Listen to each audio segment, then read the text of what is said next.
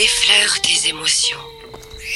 Le podcast original sur les chemins des élixirs floraux. Présenté et coproduit par Alison Fillet et Alexis Mantovani.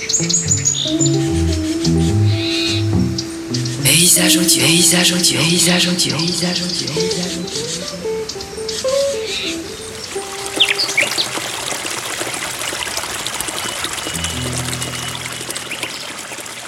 Alors, aujourd'hui, un autre épisode. Eh oui, de votre série sur les fleurs de bac. Alison Fillet, bonjour. Quel ton enjoué ah, ah oui, t'as vu un peu? Tu, ça Ah. va, t'es, t'es motivé, hein Ah bah oui, mais ça donne peut-être un indice euh, aux auditeurs pour notre pro- prochaine fleur. Donc je pense que tu fais référence donc à la prochaine fleur qui est Gorse. Gorse, c'est l'agent en français. Et donc le titre que j'ai donné à cet épisode, c'est Le résigné. Est-ce que je l'avais bien joué quand même? Oh, Ouais, surjoué. oh bah alors, franchement, t'es avare d'un compliment. Mais bon, tant pis, c'est comme ça. Allez, vas-y, raconte-nous tout. Qui est concerné Alors, qui est concerné? Eh ben, ça tombe bien qu'on ait fait juste avant, euh, bon, l'ordre alphabétique est bien fait, on a fait Gentiane juste avant, qui était le pessimiste. Là, en fait, on est un cran au-dessus. C'est-à-dire que dans le même registre, on va avoir toujours du pessimisme, mais euh, vraiment poussé euh, à l'extrême. C'est-à-dire que là, vraiment, la personne, elle est complètement résignée. Alors, souvent, ça concerne des personnes euh, qui sont en phase de de convalescence, euh, qui ont fait plusieurs rechutes, tu vois, d'une maladie, ou qui souffrent d'une maladie euh, chronique euh, dégénérative et, euh, et qui commencent à baisser les bras quoi. C'est euh, voilà ils se sont battus ils ont fait l'effort d'eux mais ils arrivent à un point où bah, ils en peuvent plus et ils pensent que que c'est foutu. C'est un peu le dépressif aussi, là, du coup, non?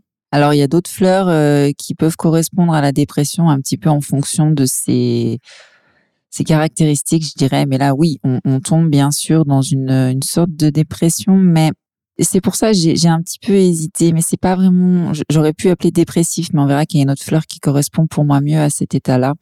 Là, je dis résigné parce que euh, la personne euh, attend un- en quelque sorte un miracle de la vie. Tu vois, elle remet un petit peu tout dans le si tu veux, elle ne se donne pas le pouvoir elle-même de, de se sortir de là. Tu vois, elle pense qu'elle est pas, elle- elle a pas le pouvoir elle.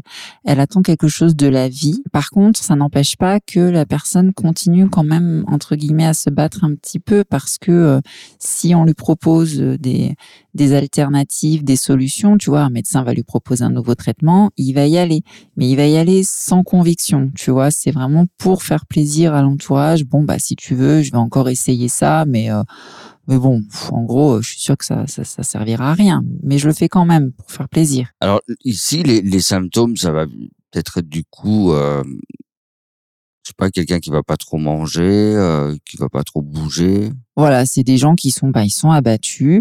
Donc tu le vois sur leur comportement. Hein, euh, bah, ils marchent lentement, ils parlent lentement, ils ont pas beaucoup d'appétit. euh, le teint un peu blafard. voilà, le type vraiment même de la personne qui est au bout du rouleau et voilà. Ouais, mais alors du coup,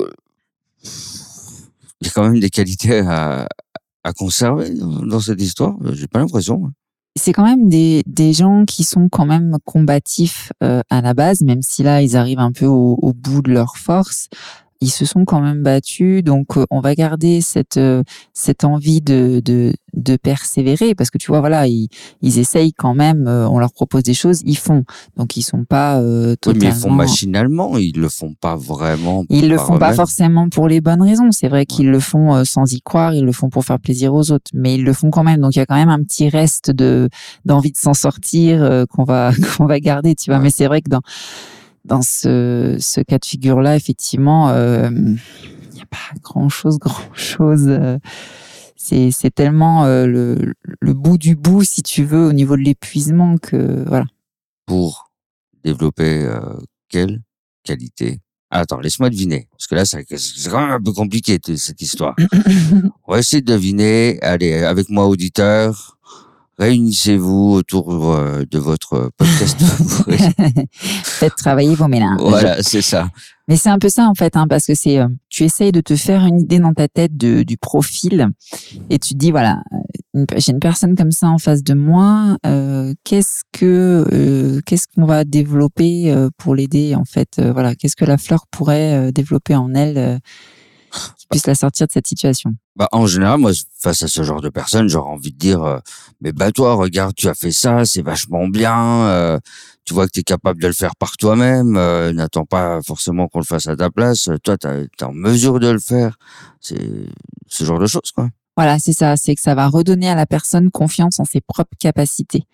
Euh, au lieu d'attendre un miracle ou que ça tombe du ciel, et ben euh, voilà, continue, euh, continue à te battre, ouais, c'est ça. Et de pas attendre un miracle ou que tout arrive euh, tout cuit Mm. dans la bouche, quoi. On est toujours euh, euh, responsable de, de, de ce qui nous arrive, en bien ou en mal. Donc, euh, on peut pas attendre de l'extérieur euh, quelque chose qui peut venir que de, de nous, en fait. Que ce soit pour guérir d'une maladie, pour changer une situation euh, dans sa vie, pour tout, en fait. Il n'y avait pas un vieil adage qui disait un peu, alors je l'ai pas là en, tête, hein, mais en gros, il y a que toi qui peux composer ton avenir ou il y a que toi qui peux... ah, je, je sais plus, je me suis embarqué sur un truc. Ouais, on n'est jamais aussi bien servi que par soi. Voilà, c'est ça aussi. Effectivement. Oui, oui, non, mais bah, c'est c'est évident. Bah, c'est un peu nous qui composons notre vie au final. On sait que c'est vrai pour les choses positives. C'est nous qui allons déterminer euh, notre réussite, euh, etc. Mais ça vaut aussi pour euh, pour le négatif, c'est-à-dire que euh, on est responsable de ce qui nous arrive aussi, même au niveau des maladies. Alors ça, c'est Ah, c'est un autre sujet, je crois encore. là. ouais, c'est toujours un peu compliqué euh, d'imaginer ça, de se dire oui, mais bon, euh, c'est pas moi qui ai voulu euh, avoir un cancer. Ben si. mais bon, ça, comme tu dis, c'est un autre sujet. on Ça pas- demanderait un autre type de podcast, je pense. Pourquoi pas après je- Ah bah, peut-être qu'on se retrouvera après les, les fleurs de bac pour euh, d'autres styles de, de podcast. Hein. Euh, L'avenir nous le C'est- dira. C'est possible, oui, oui.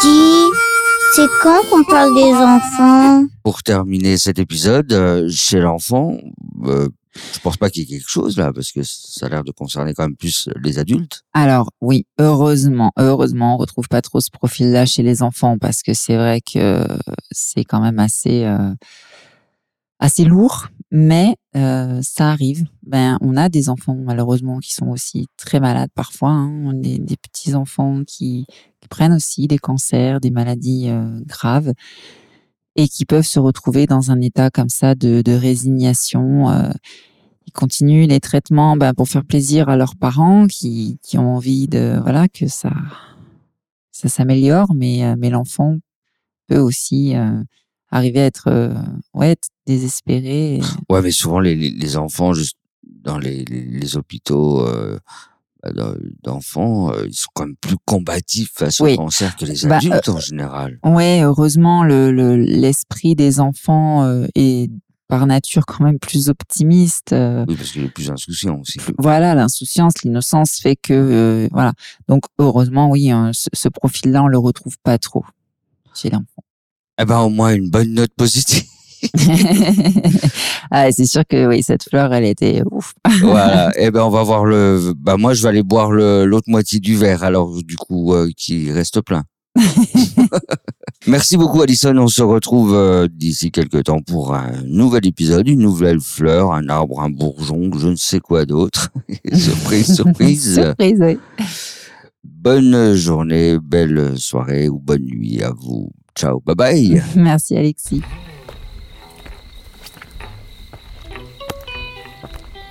Effleure tes émotions. Le podcast original sur les chemins des élixirs floraux. Présenté et coproduit par Alison Fillet et Alexis Mantovani. Paysage audio, paysage audio, paysage audio, paysage audio, paysage audio.